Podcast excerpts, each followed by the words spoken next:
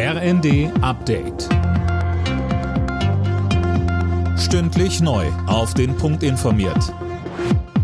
Ich bin Silas Quiring. Guten Tag. Die Bundesregierung bereitet sich auf den Fall vor, dass Russland den Gashahn zudreht. Als wichtigen Schritt hat die Ampel heute Änderungen am Energiesicherungsgesetz beschlossen. Axel Bäumling, wie genau sehen die denn aus?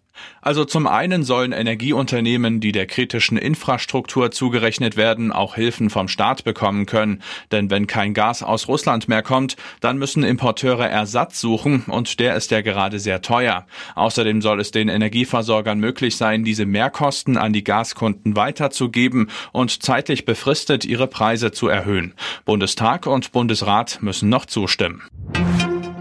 Die Ampel hat sich außerdem auf ein Paket zum Ökostromausbau geeinigt. Bis 2030 soll der Anteil an grünem Strom bei 80 Prozent liegen.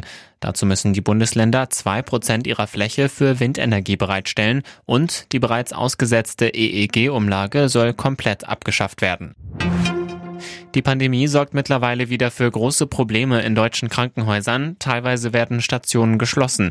Alena Tribold, das Problem sind nicht die Corona-Patienten. Nein, sondern teilweise massive Personalausfälle, weil sich Mitarbeitende anstecken oder in Quarantäne müssen.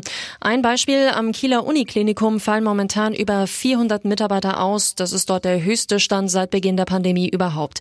Mittlerweile bekommt die Deutsche Krankenhausgesellschaft ähnliche Meldungen aus allen Bundesländern. Vorstandschef Gast sagte im RD, diese Situation besorgt uns erheblich mit Blick auf den bevorstehenden Herbst.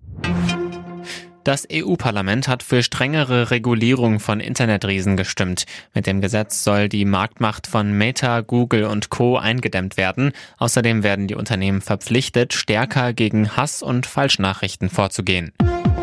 Alle Nachrichten auf rnd.de